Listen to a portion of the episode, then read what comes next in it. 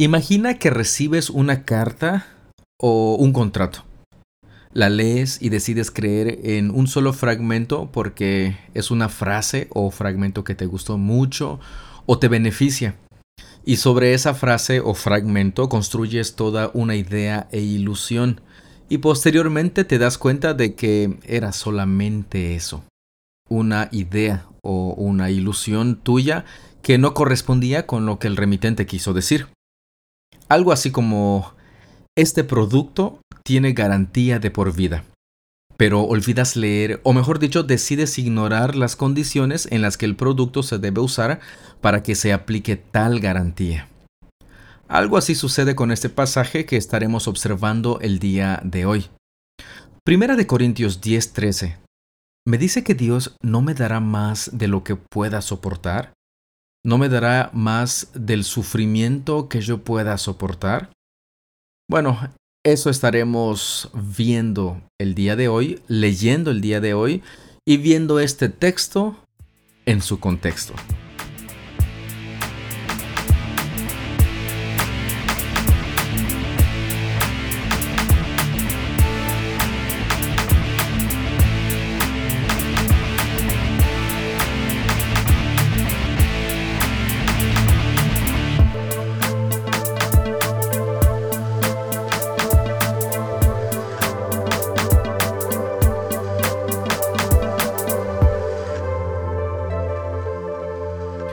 Este versículo, Primera de Corintios 10:13, es uno de los favoritos que se usa con muchísima frecuencia ah, y se les dice a las personas que están atravesando momentos de sufrimiento, de dolor.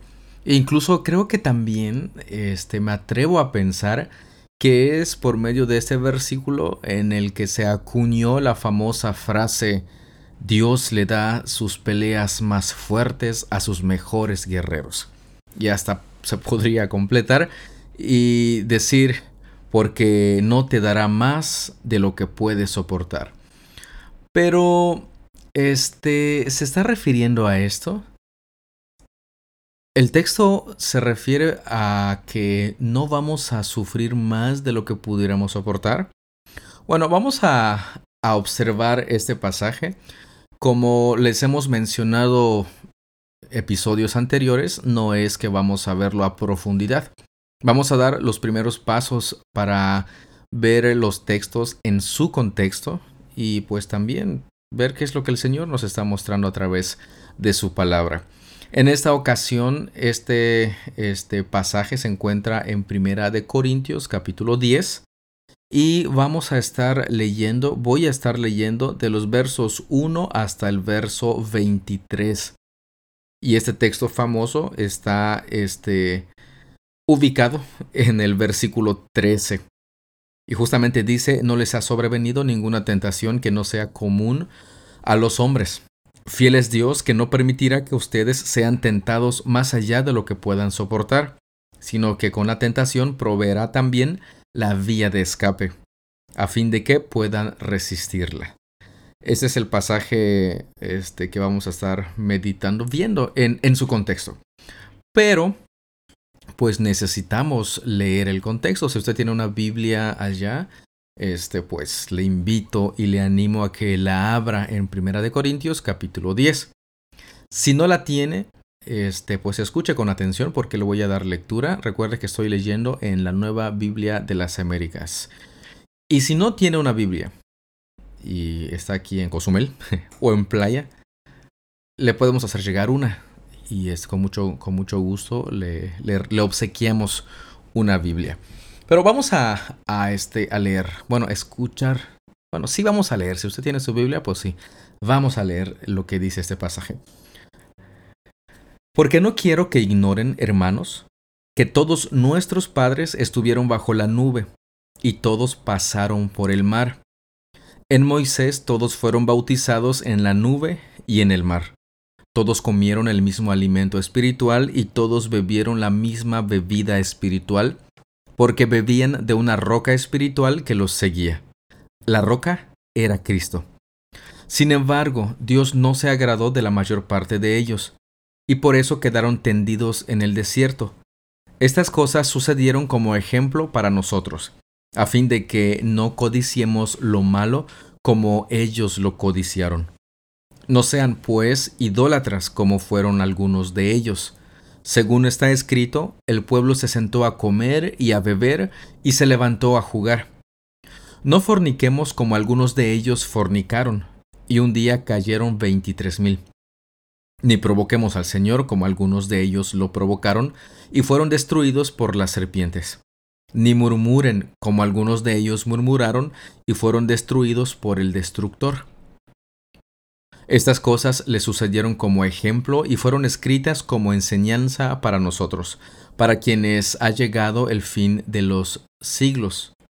Por tanto, el que cree que está firme, tenga cuidado, no sea que caiga.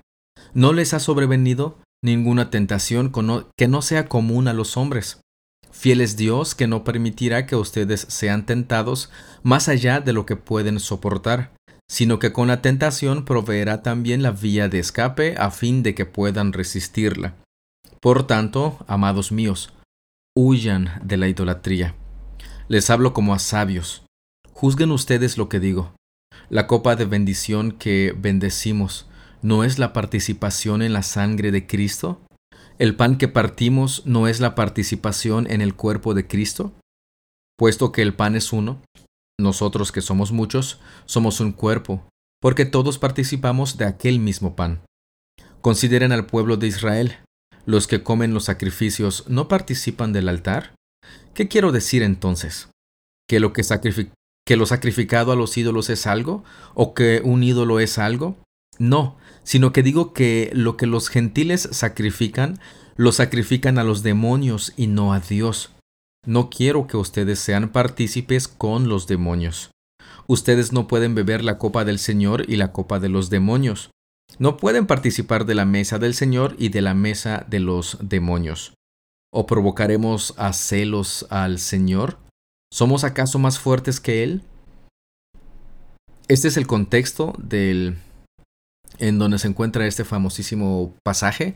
Y con contexto, repito nuevamente, me estoy refiriendo justamente a lo que está alrededor, en dónde se ubica este texto. En este caso, tanto versículos anteriores como versículos posteriores, en qué capítulo está, en qué libro está, qué tipo de literatura es, cuál es el contexto histórico, entre un montón de cosas también que, que necesitamos tomar en cuenta. Sí, lo sé, son bastantes cosas. Si no estamos acostumbrados a hacerlo, pero creo que con diligencia podemos llegar a, Mm, quizá no a dominar, pero sí a, manejar bien estos aspectos de contexto. Y justamente aquí nos encontramos en este punto en el que este, necesitamos ver el contexto para, para, poder entender bien este pasaje.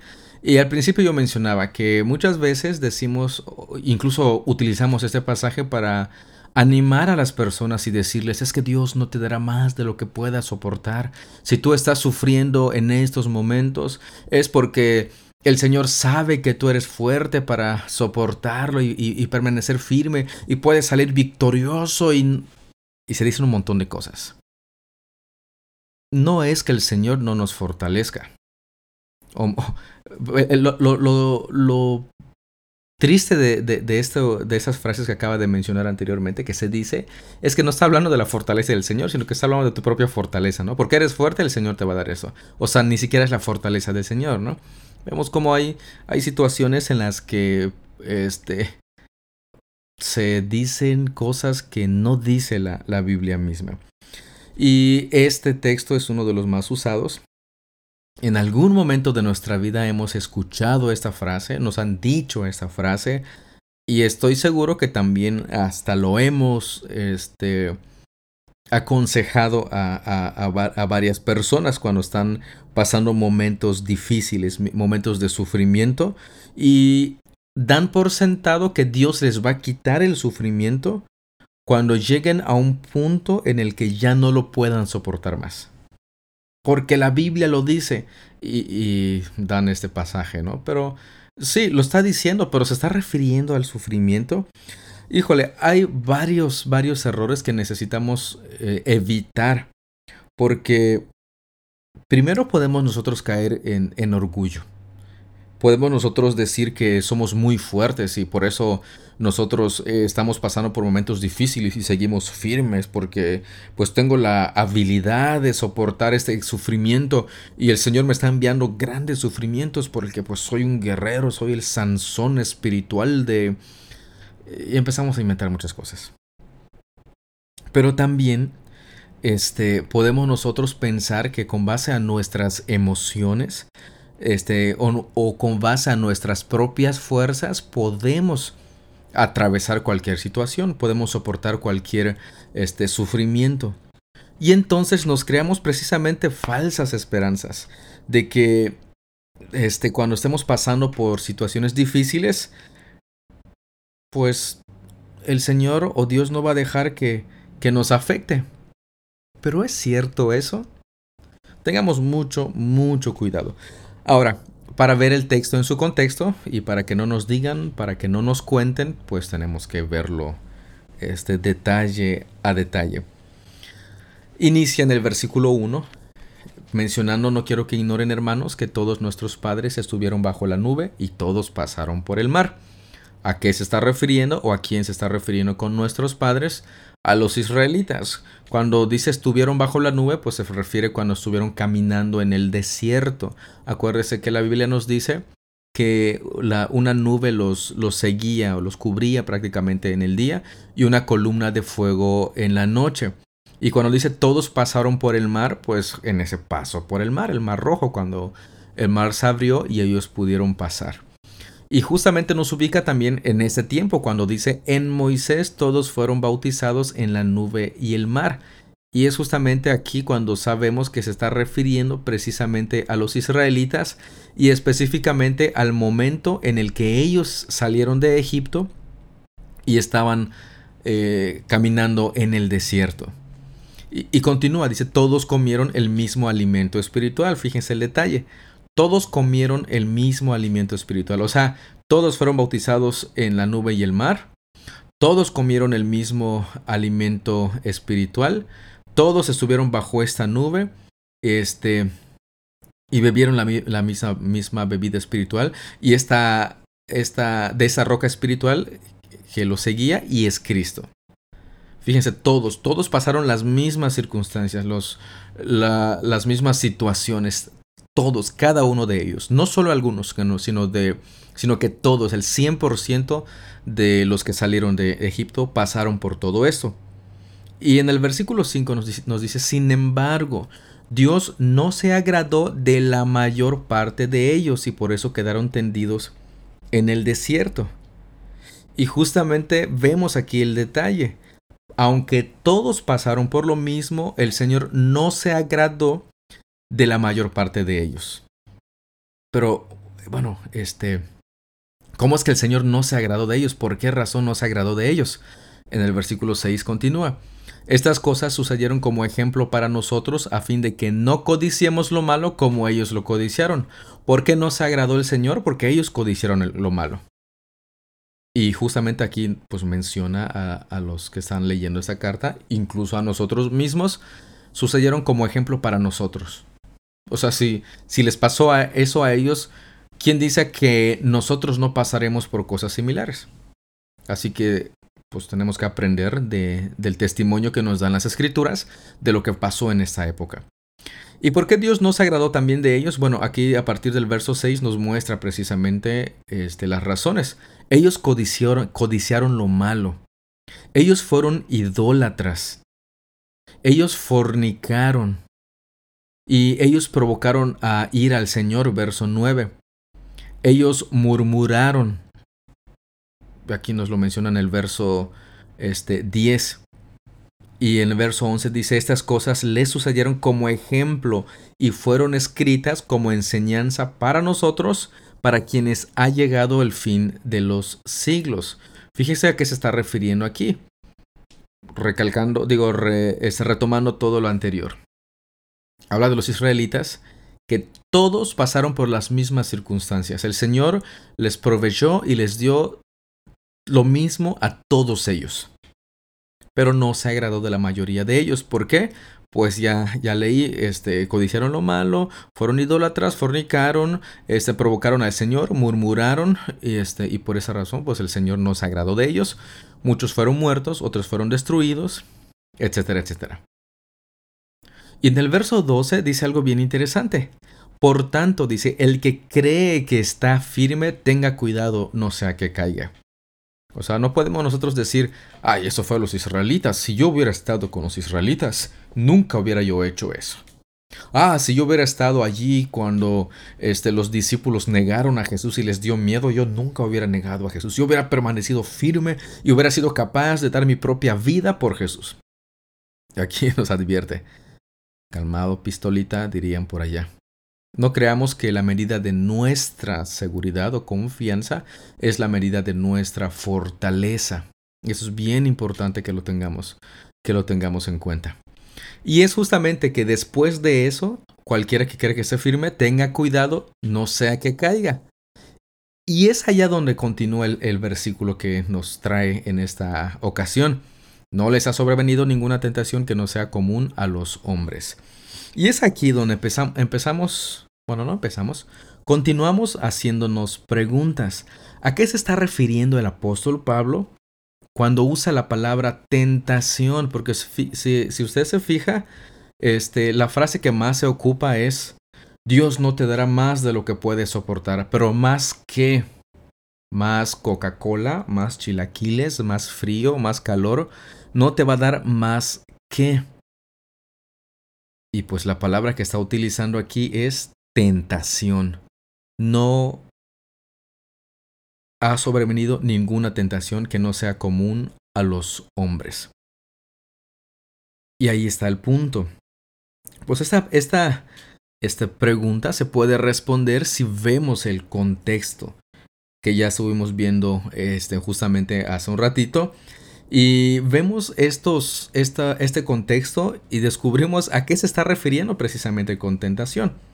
Ahora, algo que tenemos que tener en cuenta es que los versículos no son este, como que encantamientos, no son palabras mágicas, no son hechizos que decimos para que todo salga bien.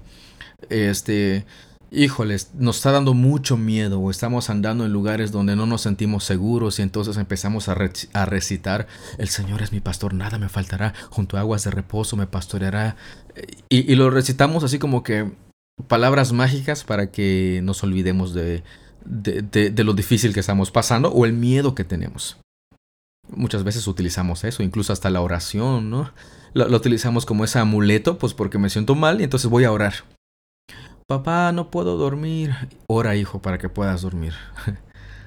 Utilizamos muchos, muchos versículos y muchos, este, sí, muchas oraciones como, como ese amuleto para que así los creemos como que sea mágico y entonces una vez que, que yo lo diga, pues ya me va a ir mejor, ¿no? Híjole, qué, qué, qué, qué, qué situación, ¿no? Tan, tan complicada. Bueno, seguimos, seguimos viendo. Justamente eh, el apóstol Pablo pues nos, nos, resume la historia de Israel, nos, muestra a grandes rasgos esa historia, ese momento histórico en el cual Israel estuvo atravesando por el desierto y nos menciona también que muchos murieron en el desierto. Y después dice que porque Dios no se agradó de ellos. Y entonces Él nos muestra precisamente ejemplos versos 7, 8, 9 y 10 ya nos dice pues precisamente las, los este, pecados particulares que ellos cometieron. Idólatra, fornicación, provocaron al Señor y murmuraron. Prácticamente lo que está diciendo también el apóstol Pablo, y de acuerdo al texto, es que Israel había rechazado a Dios. Había rechazado a esa roca espiritual de la cual bebieron, este, que, como nos menciona precisamente en el verso, ahorita se los digo, 4, del verso 4. Y ya nos advierte, esto sucedió como ejemplo para ustedes, también para nosotros.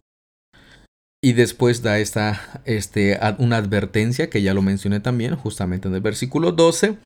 Y de manera explícita el apóstol Pablo nos está diciendo allá que el que piensa, si nosotros pensamos que con nuestras propias fuerzas podemos estar firme en contra de qué, en contra del no sufrimiento, fíjese, no sufrimiento, en contra del pecado.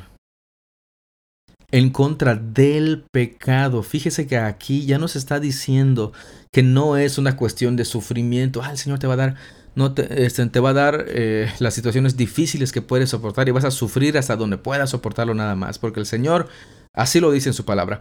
No está hablando de eso, aquí está hablando precisamente del pecado, porque nos habla precisamente de la tentación. Estos israelitas fueron tentados por sus propios deseos. Murmuraron este, por su propia lujuria. Siguieron a otros dioses. Provocaron a ir al Señor por causa de esto. Y justamente está hablando de este pecado. Y es justamente este, lo que dice eh, el apóstol Pablo. No, puede decir, no podemos incluso nosotros decir, ay, pues es que yo nunca pecaría de esa manera, yo nunca haría eso, jamás en mi vida. Ten cuidadito, dice el apóstol Pablo, ten mucho, mucho cuidado. Los israelitas estaban enfrentando muchísima, muchísima idolatría, así como nosotros también, actualmente. Y es justamente en este contexto donde el apóstol Pablo escribe esta promesa.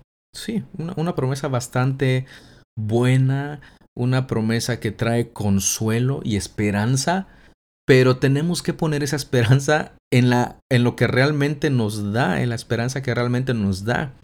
Y no habla del sufrimiento, sino del pecado. Y es justamente este pasaje tenemos que entenderlo línea por línea, tenemos que entenderlo claramente porque si no podemos decir una sarta de barbaridades. No sé si, esa expresión es, es, así se dice, sarta de barbaridades. Bueno, entonces el apóstol Pablo nos dice aquí en este, en este pasaje que no ha sobrevenido ninguna tentación que no sea común a los hombres. No caigamos en la trampa, no caigamos en el error de pensar y decir que lo que estoy sufriendo o lo que estoy enfrentando es único. Es que nadie podría pasar esto que estoy viviendo. Es que el Señor le da sus mejores batallas, las grandes batallas a sus mejores guerreros. No es cierto, no crea que lo que está usted pasando es único, para nada. Pero veamos esto precisamente en su contexto. El apóstol Pablo continúa explicando que la tentación a la idolatría es común a todos. Fíjese que está hablando a esa tentación a la idolatría, a lo que vivieron los israelitas. No está hablando de sufrimiento, lo que mencioné ay, las grandes batallas a sus mejores guerreros. No. El apóstol, el apóstol Pablo está mencionando aquí que todos podemos pecar de la misma manera que pecaron los israelitas. Todos podemos estar deseando cosas que los israelitas desearon. Oye, me sale, pero en ese entonces no existía un, iPhone o, Internet, sí, definitivamente es verdad, pero la raíz de, del pecado es exactamente lo mismo. Y continúa este, aquí eh, el apóstol y menciona precisamente que la tentación de pecar, la tentación de seguir a otros ídolos en vez de Dios, es una lucha diaria de todas las personas.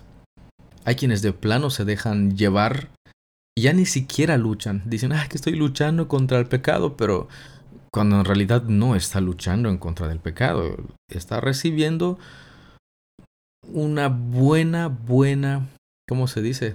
Tunda de golpes. Está, está sufriendo una masacre porque ni siquiera las manos pudo meter. Continúa el pasaje donde dice, fiel es Dios que no permitirá que ustedes sean tentados más allá de lo que puedan soportar. Es, es importante reconocer que todo el contexto, y es importante recordar que todo ese contexto se está refiriendo a la tentación hacia el pecado.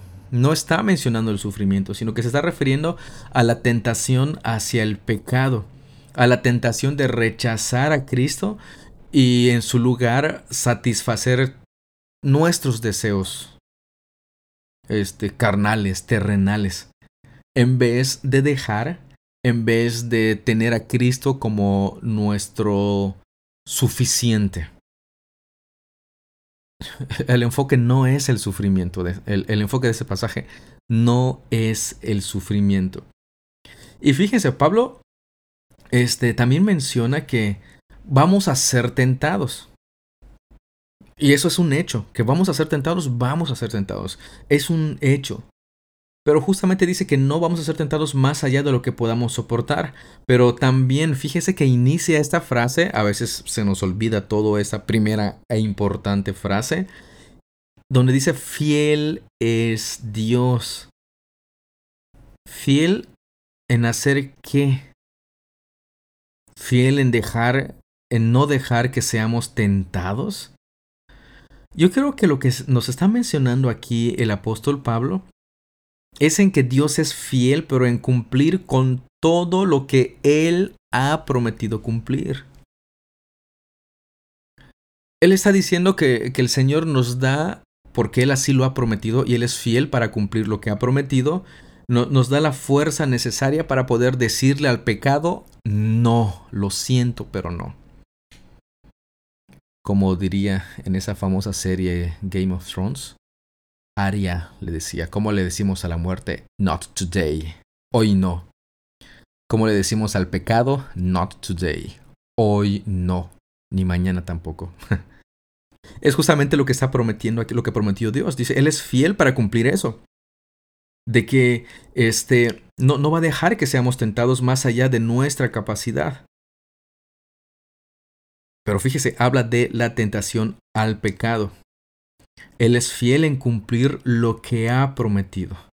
Él nos va a dar la fuerza necesaria para poder soportar cada tentación.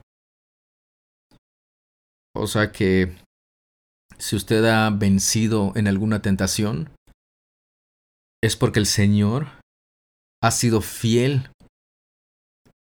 El Señor ha cumplido su promesa.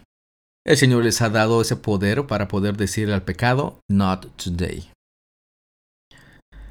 Y justamente este continúa diciendo el apóstol más adelante en otros pasajes, en, los versículos eh, que continúan, que el Señor pues ya nos libertó del poder del pecado.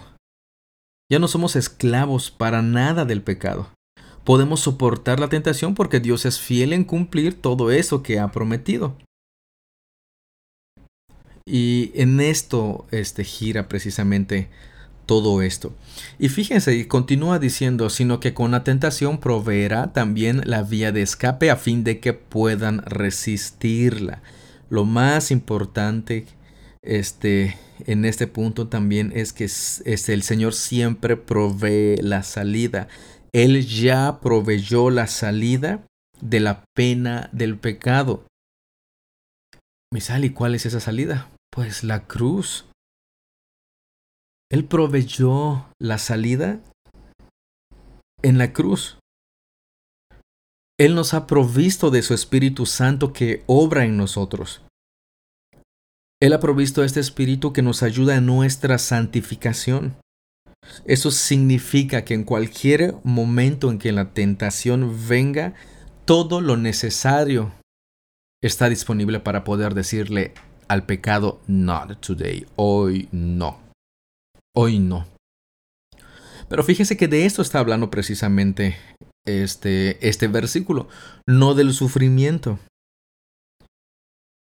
El Señor nos ha dado de su poder, el Señor nos ha dado de este, todo lo que necesitamos para poder nosotros vencer esta este, tentación de hacerlo a un lado, de dejarlo, esta tentación de voltearnos y como, como hicieron los, los, israelitas, murmurar, fornicar, provocar al Señor, ser idólatras, etcétera, etcétera, etcétera. Fíjese, nosotros seremos tentados, sí. Incluso vamos a ser tentados más de lo que podamos soportar con nuestras propias fuerzas. Pero nunca, nunca seremos tentados más allá de lo que la fidelidad de Dios puede soportar. ¿Y qué, puede soportar la fidelidad de Dios? Todo. Él siempre va a cumplir sus promesas. Él siempre hará todo lo necesario y nos ha dado todo lo necesario para decirle al pecado, para decirle a la tentación, no, hoy no. Van a haber momentos en los que queramos satisfacer nuestros deseos, cualquier otro deseo que no sea Cristo. Pero si usted es creyente, tiene el Espíritu. El Señor le ha provisto todo lo necesario para decir no. Y usted puede decir hoy no. dice, ah, pero han habido momentos en los que sí, sí, hay momentos en los que hemos pecado. Hay momentos en los que hemos caído en la tentación pero esos momentos fueron porque decidimos hacerlo. Decidimos hacerlo y hemos decidido hacerlo. Si, vemos todo el contexto de ese pasaje, vemos que está hablando precisamente de esto. ¿Usted encontró algo referente al sufrimiento? No, no nos está hablando de eso. Oye, Misael, ¿y entonces qué le puedo yo aconsejar a las personas que sufren? Bueno, hay muchísimos pasajes en la Biblia hay muchísimo texto que nos lleva precisamente a eso. Pero no utilicemos este texto porque se escucha bonito para decir algo que Dios no está diciendo en ese texto, en ese momento. Así que seamos bastante, bastante prudentes. Y sí, el Señor está con nosotros también en momentos de sufrimiento.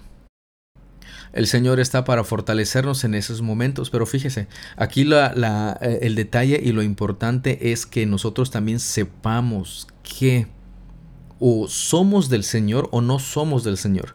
Y cuando nosotros somos y estamos en el Señor, en esa unión con Cristo, es cuando Él nos ha provisto absolutamente todo para vencer la tentación, pero también para recibir ese consuelo en momentos difíciles. Porque si hay algo que el Señor también ha prometido es que vamos a sufrir.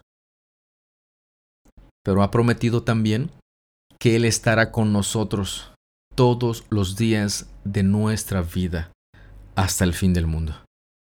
Si usted quiere saber más respecto al sufrimiento, a cuál es la importancia del sufrimiento en la vida del creyente, pues también háganoslo saber por medio de las redes sociales que tenemos aquí o a través de nuestro número de teléfono, número de teléfono y con mucho gusto pues platicamos al respecto. Y pues creo que hasta aquí vamos a, dejar este, este texto. Podemos seguir y seguir y seguir haciendo este, un poco de, de análisis y aprender bastantes cosas. Pero hoy hemos visto que este texto no se está refiriendo al sufrimiento. Pero aunque si, sufrimos, tenemos al Señor que nos ayuda, que nos consuela, que nos fortalece y que nos da todo, todo lo necesario también para glorificarle a Él en medio del sufrimiento. Pero por favor, por favor, cuando alguien esté pasando momentos difíciles, ya sea de sufrimiento o usted mismo, no diga, Dios te va a dar, este, no te dará más de lo que puedas soportar, así que si estás sufriendo es porque eres capaz de aguantarlo. No, no. No, incluso podría caer en errores más graves en decir eso. Porque muchas veces, muchas veces, las personas creemos, me incluyo, que tenemos que soportarlo. Ay, por ejemplo, es que por amor a mis hijos tengo que soportar esto. Por amor a mis hijos tengo que hacer este sacrificio. Este, híjole, deja de pensar en sí mismo. Pero es que no estoy pensando, Misael, no estoy pensando en mí, estoy pensando en mis hijos. Sí estás pensando en en ti. Porque si no lo hicieras, te sentirías culpable. Y ese sentimiento de culpa revela algo que hay en el corazón. Así que pensemos precisamente en lo que el Señor nos ha dado y dejado en su palabra, en su evangelio y por medio de su evangelio, pues enfrentemos esos momentos de dificultad y no nos creamos fuertes. No, no seamos esos Sansones otra vez voy a salir victorioso en contra de los filisteos, cuando él no sabía que el Señor ya lo había abandonado. Debemos de reconocer que nuestras fuerzas vienen del Señor, que si no fuera por Él, ¿quién sabe qué sería de nosotros? Bueno, sí sé qué sería de nosotros, y no me lo quiero ni imaginar. Pero que Él sea nuestra fuerza, que Él sea nuestra fortaleza, que Él sea nuestro refugio. Digamos la verdad, somos débiles, incapaces. Pero en ti, Señor, puedo avanzar. Pero porque tú me das las fuerzas. Porque tú eres quien me fortalece, quien me guía. Pues de esta manera concluimos este episodio y este pues esperemos que se haya aclarado lo que este pasaje nos está mencionando, pero también esperamos que haya tenido más dudas, muchos más, muchas más dudas y comentarios, así que este, ese es nuestro, nuestro deseo y pues recuerde que estamos en, a su entera disposición, a menos que usted asista a alguna iglesia, este, no tanto, ¿por qué? Porque asista con su pastor. Él es la mejor persona que se encuentra allí para ayudarle y para guiarle en el conocimiento de nuestro Dios y en el estudio de su palabra. Así que si usted asiste a alguna iglesia, no nos llame. Solo para saludarnos e invitarnos cafecito y pizza y coca. Pero después podemos platicar también de otra cosa, ¿no? Pero nuestra intención, y como lo hemos mencionado en episodios anteriores y el año pasado, pues es que no queremos usurpar el lugar de su pastor. Ese privilegio le corresponde a Él. Y nuestro privilegio es servir y atender a las personas pues que pertenecen a nuestra congregación, a nuestra iglesia local. No es por freses como dirían por allá, es ética. Bueno, de esa manera me despido, no sin antes agradecerle por su tiempo, agradecerle por su atención. Dios los bendiga y nos estamos escuchando en el siguiente episodio.